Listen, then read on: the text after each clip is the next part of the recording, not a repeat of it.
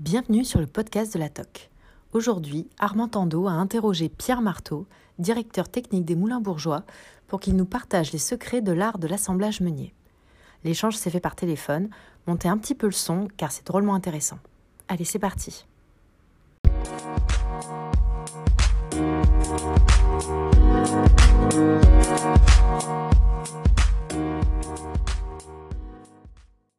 Bonjour Pierre Marteau. Bonjour. Vous êtes donc euh, directeur technique euh, chez Moulin Bourgeois. Pour ceux qui ne connaissent pas votre moulin, nous pouvons peut-être euh, dire que vous êtes un moulin familial, indépendant, implanté à Verdelot en Seine-et-Marne. Près de 140 collaborateurs travaillent dans votre entreprise qui fournit et accompagne, si j'ai bien compris, uniquement des artisans boulangers. Mhm. Vous produisez une large gamme de farines euh, depuis euh, 1895 et vous avez une activité bio depuis 2008. C'est ça. Votre approvisionnement en blé est 100% d'origine française, sans insecticides de stockage. Oui. Vous avez monté il y a quelques années un centre de formation pour accompagner euh, vos clients dans leur fabrication et leur marketing. C'est exact. Alors on a monté il y a quelques années, mais là il prend justement une nouvelle dimension puisque on va ouvrir euh, au début de l'année 2022 un centre plus adapté, plus grand, plus fonctionnel pour pouvoir accueillir nos clients dans des meilleures conditions encore. D'accord. Donc dans Ouais, l'entretien, nous allons donc nous intéresser à l'assemblage des blés, euh, voilà, qui rentre dans la composition euh, d'une farine. On va suivre l'exemple d'une farine de tradition. Pouvez-vous nous présenter euh, rapidement votre fonction et nous décrire, euh, voilà, en gros, ce que vous faites au quotidien? Oui, bien sûr. Donc, dans mon poste, donc celui de directeur technique, donc qui est assez large dans l'entreprise, euh, qu'on pouvait aussi appeler avant chef meunier. hein, un peu les évolutions de poste. Donc, donc c'est que je m'occupe d'une partie de l'organisation de la production avant tout, à la gestion des hommes, des moyens techniques également, du bon réglage des machines. Euh, je supervise tout ça avec toute une équipe, bien sûr, derrière moi. Euh, et également euh, l'aspect qualité des produits. Et l'aspect derrière cet aspect qualité de nos farines, l'aspect qualité des blés, puisque nous, la qualité de la farine, c'est avant tout la qualité des blés et le bon assemblage de nos blés. D'accord. Et qu'est-ce que vous faites au quotidien, votre journée type, globalement hein? Alors ma journée type, c'est d'abord, moi je suis toujours très terrain, c'est toujours euh, une heure de, pro- de j'allais dire de promenade, une heure de, de circulation dans le moulin, hein, dans les différents ateliers pour voir un peu les équipes qui ont travaillé la nuit, qui sont, qui sont là le matin depuis tôt, voir un peu ce qui s'est passé euh, depuis la veille, voir un peu les, probl- les problèmes qu'ils peuvent avoir rencontrés, et puis de prendre un peu la température, voilà, tout ce qui tout ce qui se passe, tout ce qui peut éventuellement gêner les, les bonnes conditions de production, regarder un peu mes réglages machines, euh, un petit tour de supervision, voilà. Et ensuite, euh, une réunion avec mes avec les- mes collaborateurs euh, les plus proches, les, qui encadrent toutes les équipes euh, de production. Donc on- on- voilà, on est six, et puis donc afin de définir un peu les priorités de la journée, décoincer un petit peu des, des situations difficiles. Et, et puis ensuite, après, ma, ma, ma journée s'organise autour des différents thèmes, hein, voilà, euh, que ce soit euh, le recrutement des personnes, qui est aujourd'hui toujours un peu un- une grosse problématique, euh, la gestion des projets, voilà, la, la- la gestion des projets aussi, qui est, on, on essaye, on a la chance d'être une entreprise euh, qui, qui a réinvesti tout dans son outil. C'est l'avantage d'être une entreprise familiale, c'est qu'on est toujours, on est un bel outil parce que nos, voilà, nos dirigeants ont une volonté vraiment de pérenniser l'outil et d'investir toujours pour avoir un outil performant. Donc ça, Ouais. c'est vraiment une chance. Mais bon, ça demande un peu de travail au quotidien, voilà, suivre, suivre tout ça. Et puis le midi, euh, le gros gros aspect de la journée, c'est le midi, entre midi et 14 heures, c'est euh, les contrôles de panif, en fait, tout, tout le travail des boulangers d'essai euh, la matinée, donc pour voir un peu les contrôles des blés, donc toutes les réceptions de blé qu'on a fait pour voir un peu leur qualité en panification, Mhm. et puis les contrôles des farines fabriquées aussi pour voir si tout est conforme. D'accord. Les lots de blé que vous recevez, ça se présente en, en tonnes, en... euh, Alors oui, nous l'unité c'est le camion. En fait, on reçoit que des camions au moulin. On n'a pas, pas d'autres moyens de livraison, donc on reçoit des camions. Donc chaque camion est échantillonné. Euh, un, au bout de huit camions, on a un échantillon moyen qui nous donne euh, un, lot de, de 5 de 5 kilos pardon de blé qui peut nous permettre de faire un échantillon, une petite mouture d'essai pour faire une panification de laboratoire. D'accord. Tout de suite dans la foulée dès que le camion arrive. Dès qu'il y a 8 camions, en fait, on ne le fait pas à chaque camion, parce que le problème, ça serait aussi un peu le, travail du boulanger. On a, tous les 8 camions, on a un échantillon moyen qui est analysé et qui, dont on contrôle la régularité. Il n'y a rien de pire qu'une variation de régularité sur un blé. Donc c'est avant tout le contrôle de régularité. D'accord, mais les camions viennent de la même euh, de la même Alors oui. Voilà, c'est ça. C'est-à-dire que c'est huit camions de la même origine, de la même cellule du fournisseur. D'accord. Pour peut-être pour vous réexpliquer un petit peu le process de sélection des blés. Donc nous, on identifie chez nos fournisseurs à partir de la moisson, donc c'est un travail qu'on recommence tous les ans, des lots de blé, donc qui peuvent être une ou plusieurs cellules, mais en général c'est un lot égale une cellule homogène. Hein, donc c'est là-dessus qu'on challenge aussi nos fournisseurs, c'est d'être capable de nous donner des échantillons représentatifs des lots. Donc il faut que la cellule soit bien mélangée. C'est pour ça qu'on préfère acheter chez des organismes stockeurs plutôt que d'acheter directement euh, chez les agriculteurs. C'est parce qu'on veut des lots bien réguliers. Voilà. Et donc, euh, une fois qu'on a, donc on fait ce qu'on appelle chez nous, c'est des enquêtes, c'est-à-dire qu'on on analyse euh, chacun des lots proposés par les fournisseurs à la moisson. Et on en retient certains, on en élimine d'autres. Euh, et donc une fois qu'on a retenu ces lots, qu'on appelle agréer le lot, euh, on va décider d'une période de l'année où on va exécuter, on va venir chercher ce blé de cette cellule chez le fournisseur. D'accord. C'est l'organisme. Et donc pendant, voilà. Et pendant toute l'exécution du contrat, on va, alors par exemple, c'est des cellules de 1000 ou 2000 tonnes, hein, c'est des grosses cellules chez les, dans les coopératives tous les huit camions de cette cellule, on va faire une panification de contrôle pour vérifier que ce qu'on reçoit, c'est bien ce qu'on avait validé au moment de la moisson. D'accord. Entre le blé récolté par un agriculteur et la farine reçue chez le boulanger, est-ce que vous pouvez nous rappeler euh, les grandes étapes en fait? Alors donc, euh, il y a l'étape du silo de collecte. Hein. Le silo de collecte, pour moi, fait quand même un travail indispensable. Euh, d'allotement parce que c'est vrai qu'au moment de la moisson, de plus en plus en plus, les moissons se passent très vite parce que les agriculteurs sont équipés de plus en plus de matériel euh, imposant, donc euh, la moisson se passe beaucoup plus vite qu'avant. Donc eux, leur travail, c'est d'aiguiller les blés en fonction de leur qualité, donc variété, hein, première chose, mais aussi, par exemple, critères physico-chimiques qui peuvent être prépondérants chaque année. Cette année, par exemple, on a eu des problèmes de blé germé hein, qui ont pu apparaître euh, par endroits.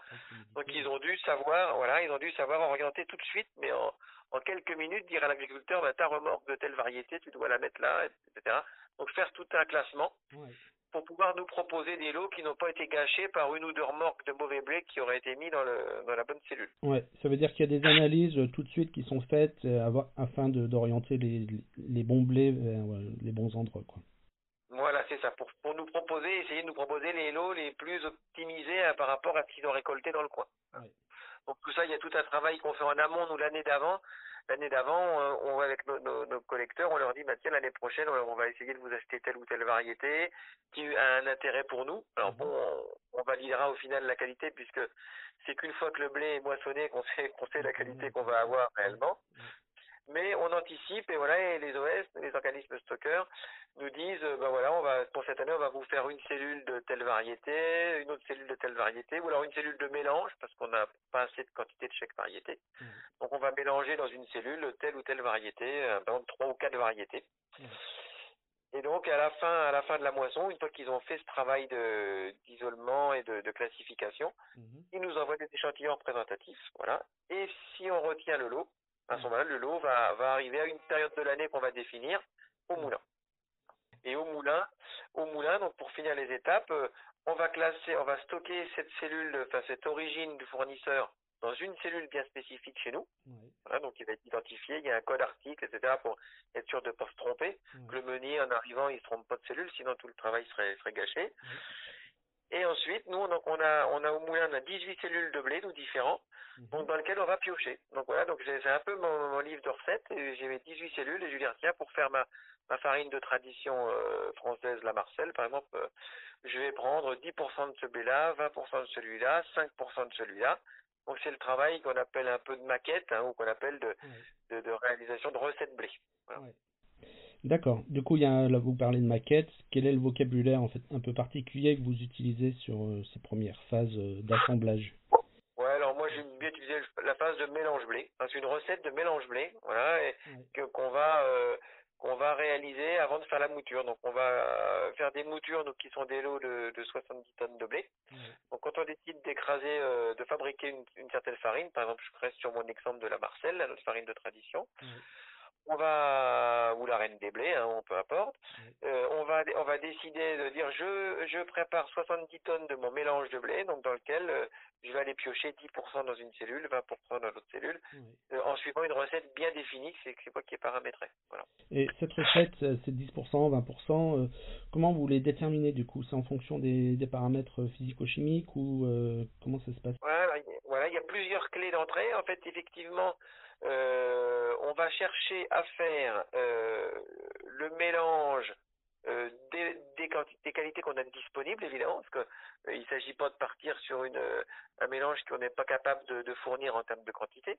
Donc on va regarder un petit peu tous les blés qu'on a échantillonnés chez nos fournisseurs, les quantités correspondantes, et on va regarder entre les différentes qualités de farine qu'on a, entre les farines pour pain courant, les farines pour pain de tradition, les farines pâtissières, on va faire des simulations, on va se dire voilà, idéalement dans ma tradition, j'aimerais bien mettre 20% de ce blé qui est qui, qui nous apporte une bonne une bonne odeur, une un bon goût, une bonne couleur, une bonne extensibilité, ou alors qui au contraire va nous amener un peu de tenue parce que on a besoin avec les autres blés qu'on a choisis de ramener un petit peu de tenue.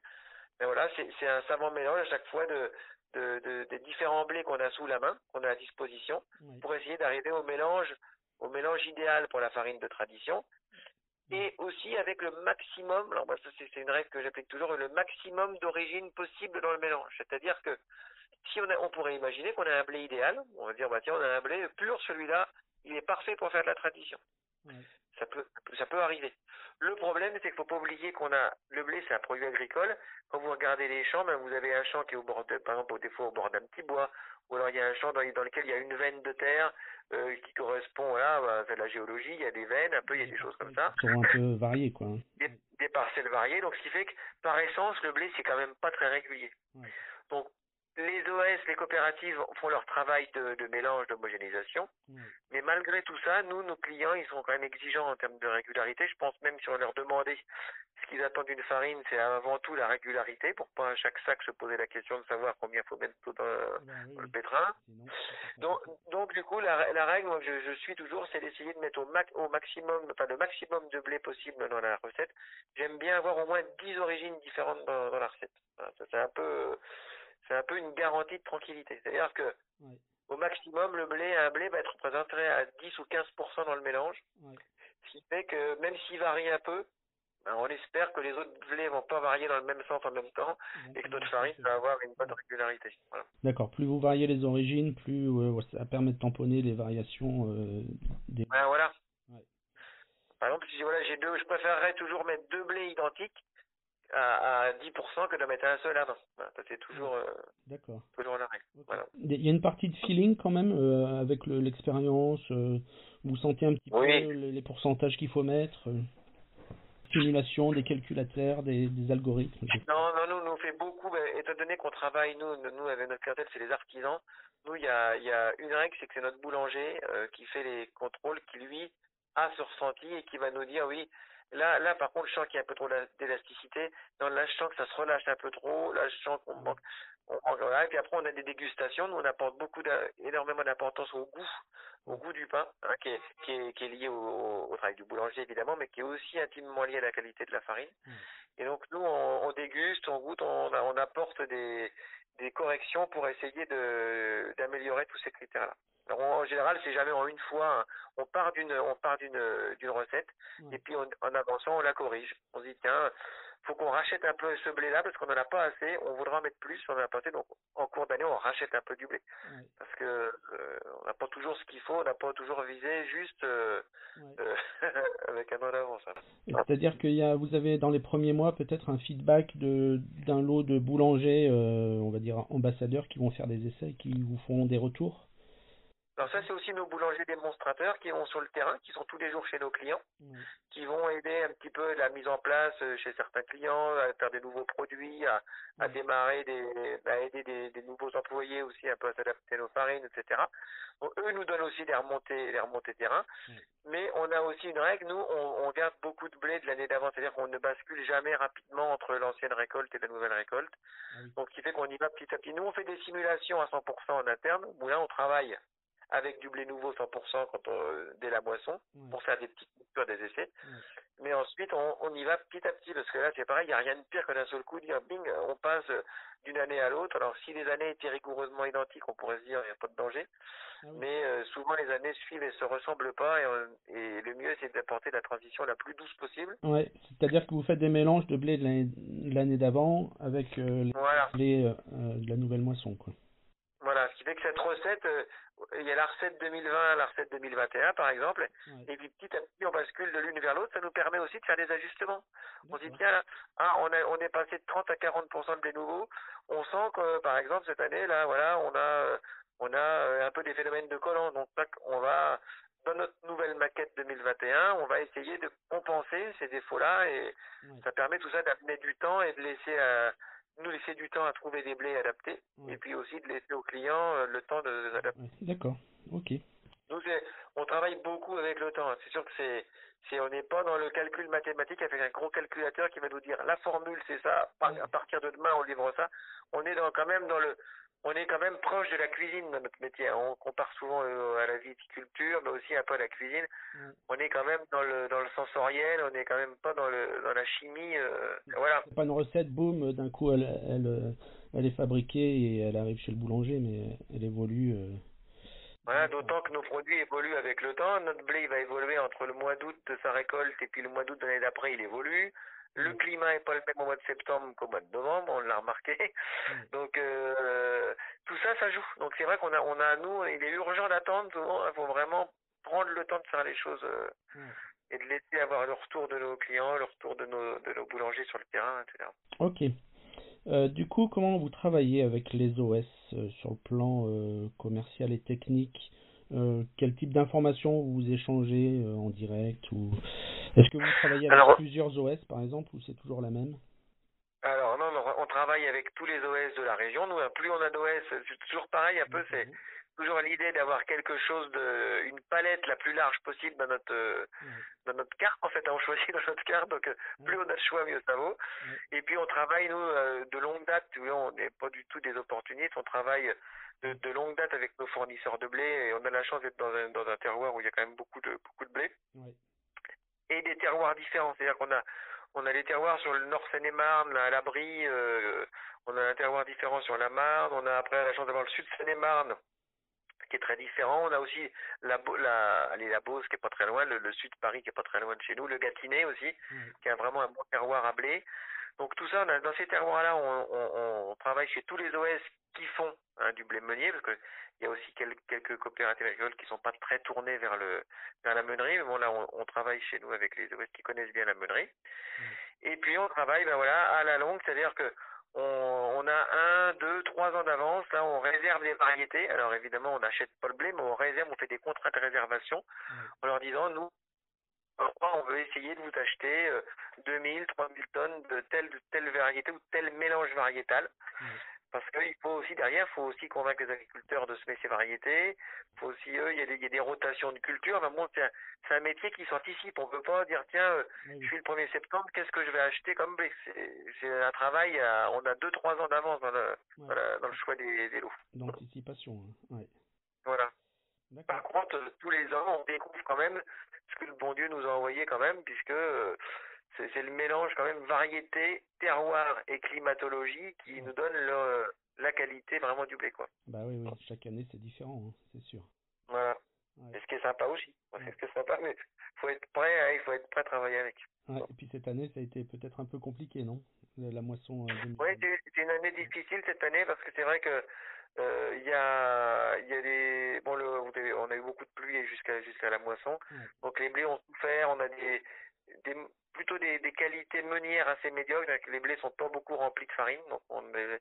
des rendements plus faibles et puis aussi du coup les bah, des, des farines qui ont tendance à voilà à avoir plus de défauts. Il faut, être, faut être vigilant au niveau du moulin. Et bon, alors on y arrive, mais il faut sélectionner, il faut être très rigoureux sur la sélection parce que de temps en temps, on n'est pas à l'abri d'avoir un camion euh, ou, une remorque d'agriculteurs qui qu'on retrouve dans le camion de notre fournisseur qui est été germé, qui est, passé entre les mailles du filet. Donc nous, on fait euh, cette année, on fait beaucoup plus d'analyses à réception encore que d'habitude. Ouais.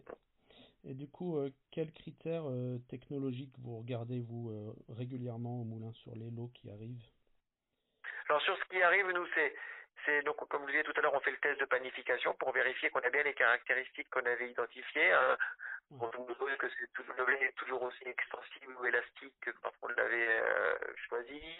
Est-ce qu'il a bien toujours, il a bien un goût euh, satisfaisant? Est-ce qu'il a une bonne hydratation? Ça, c'est tous les, critères de panification. Mais aussi ben, tous les critères euh, de sécurité alimentaire, qu'il n'y ait pas de graines étrangères, parce qu'aujourd'hui, voilà, on est un peu plus confronté aussi euh, à l'apparition dans les lots de, de, graines étrangères qui reviennent avec la diminution des produits phytosanitaires. Hein, donc euh, voilà, on peut avoir des graines toxiques, c'est contrôlé. Voilà, le datura dans le sarrasin, l'ergot dans le blé. Donc tout ça c'est contrôlé aussi euh, rigoureusement en réception. Et puis aussi la présence d'insectes, parce que bon, le, la volonté d'aller, euh, nous, on reçoit pas un seul grain de blé qui a eu un traitement insecticide après récolte, ça c'est un engagement fort. Le problème, c'est qu'il faut être vigilant, de pas, de pas avoir d'insectes, c'est pas, pas miraculeux, donc faut faire attention. Donc on contrôle, on, on, sent le blé aussi, parce qu'il n'y a rien de tel que de mettre son nez dans le tas de blé pour voir s'il n'y a pas d'odeur faire voilà, s'il a été mal conservé. Si les insectes aussi laissent une odeur, donc c'est très facile de voir si s'il y a une odeur d'insecte, ça, se détecte assez facilement. Donc voilà, nous on a une équipe de meuniers qui est bien formée. C'est les meuniers nous qui font la réception des blés. Ils sont, euh, ils deviennent des vrais spécialistes de la réception. c'est pas un vrai métier aussi. Hein. D'accord. Donc il y a un laboratoire qui analyse tout ça en permanence, quoi. Voilà, voilà. Chaque camion ne vide pas le camion tant qu'on n'a pas fait ses contrôles à réception. Ouais, d'accord. Ok, pour une tradition française, euh, pour un pain courant, euh, c'est la même, euh, la même approche finalement. Oui, sauf que la grosse différence, ça va être les, le, le, mélange de blé en fait. On va pas du tout assembler les mêmes variétés. Alors il y a des variétés qui vont être communes, mais qui vont pas rentrer du tout dans les mêmes proportions. Ouais, d'accord.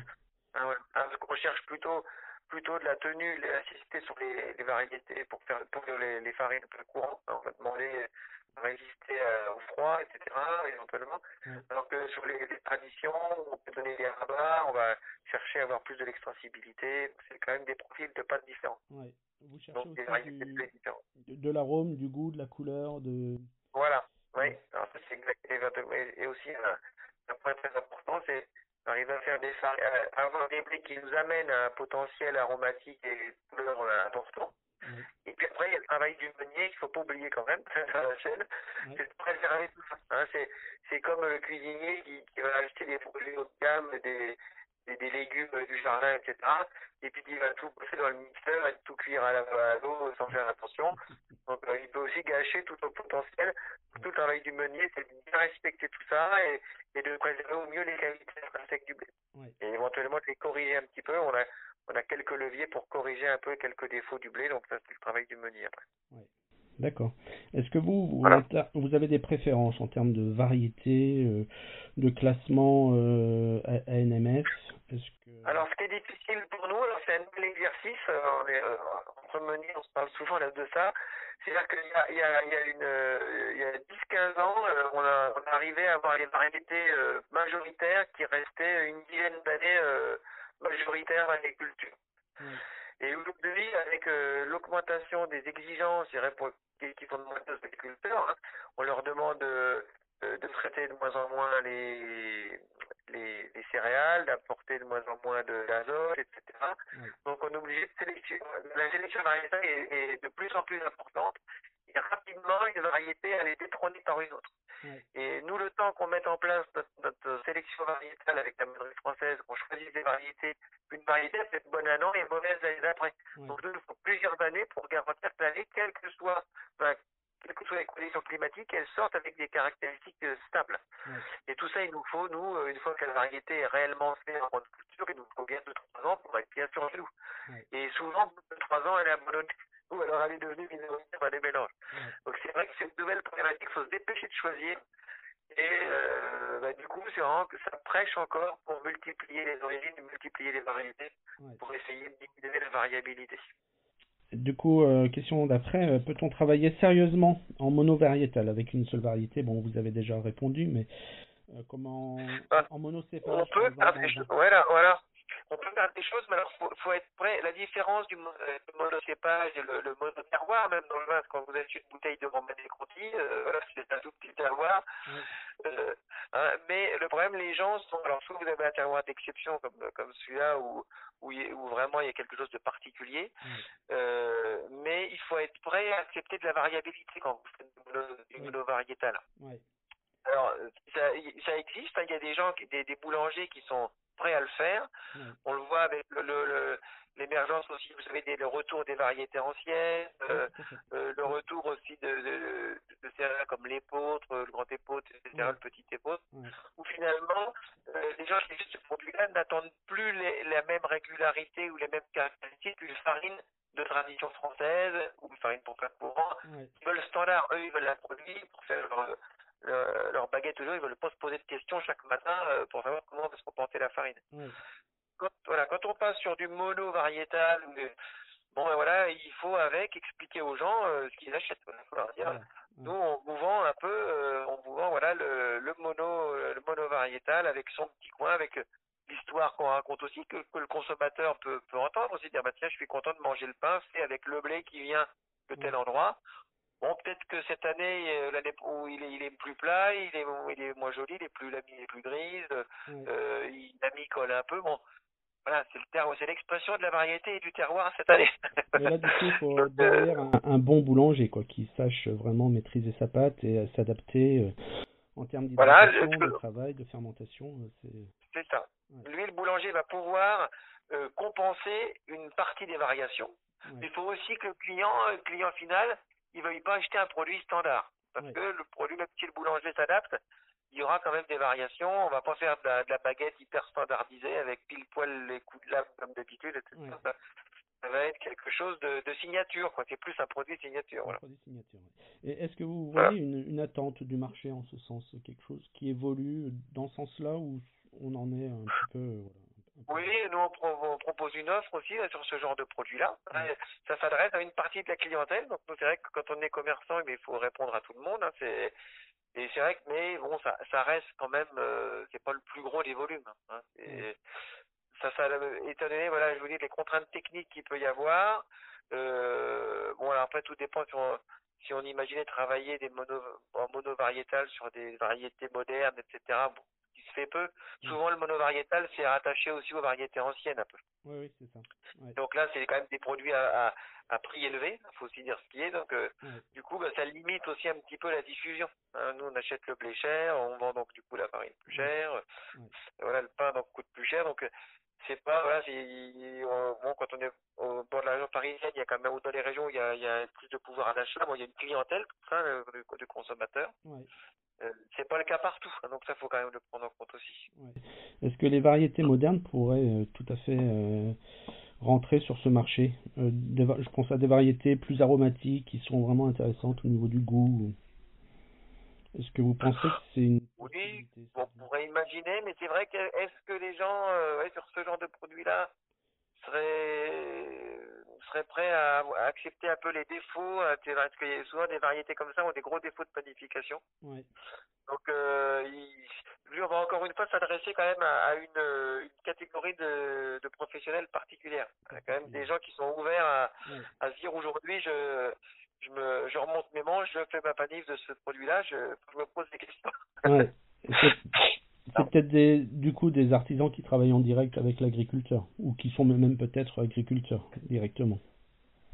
Alors ça, c'est encore un peu un autre, c'est encore une autre, euh, parce que là vous introduisez une autre variable qui est celle de la mouture. Parce que euh, bon, là j'ai prêché pour ma paroisse aussi. Là voilà, la, la meunerie c'est aussi, euh, bon il y a aussi un savoir-faire. Et parfois aussi des outils un peu qui sont nécessaires pour, euh, pour tirer un peu le maximum du grain, la meilleure essence du grain de blé. Et moi, quand on est aussi sur des schémas très courts, ce qui se fait aussi, voilà, les gens qui, qui, leur met, qui font leur farine et qui même font leur pain, on, on ligne, voilà, je, encore une fois, tout le monde a, sa place, et puis voilà, je, je veux pas critiquer du tout, mais c'est, c'est encore un autre produit puisque, puisqu'au niveau mouture, c'est, c'est vraiment simplifié. C'est pas la même technologie que, que, que qu'en meunerie traditionnelle. Hein, même sur les meules de pierre, souvent c'est des, c'est des diagrammes très très courts, souvent avec un seul passage. Alors que là, nous, on fait des moutures progressives, on, on déroule le vin, puis petit à petit, on va essayer de, de, ben, de, se rapprocher du son pour enlever les parties les plus proches du son, mais de manière un peu maîtrisée. Là, quand vous passez sur un seul passage, c'est de toute façon plus violent. C'est, mais bon, après on fait du pain, c'est des bonnes choses et tout, hein, mais C'est on introduit hein. encore une nouvelle.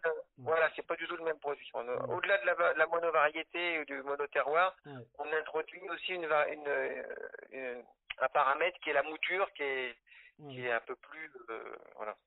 Qui est plus rustique, quoi. C'est un, un, Voilà, un produit rustique, de, un peu un paysan, en fait, on va dire, plus simple. Voilà. Ouais, avec moins de maîtrise technologique forcément sur la mouture, c'est sûr. Ouais. Donc, euh, mais bon, voilà, il y a une clientèle pour, il y a une clientèle qui est prête à s'adapter à ces produits. Alors que, Ah oui, c'est pas du tout la même cible, en fait, non plus. Hum, Voilà. Mm, mm. Ok, bah c'est intéressant.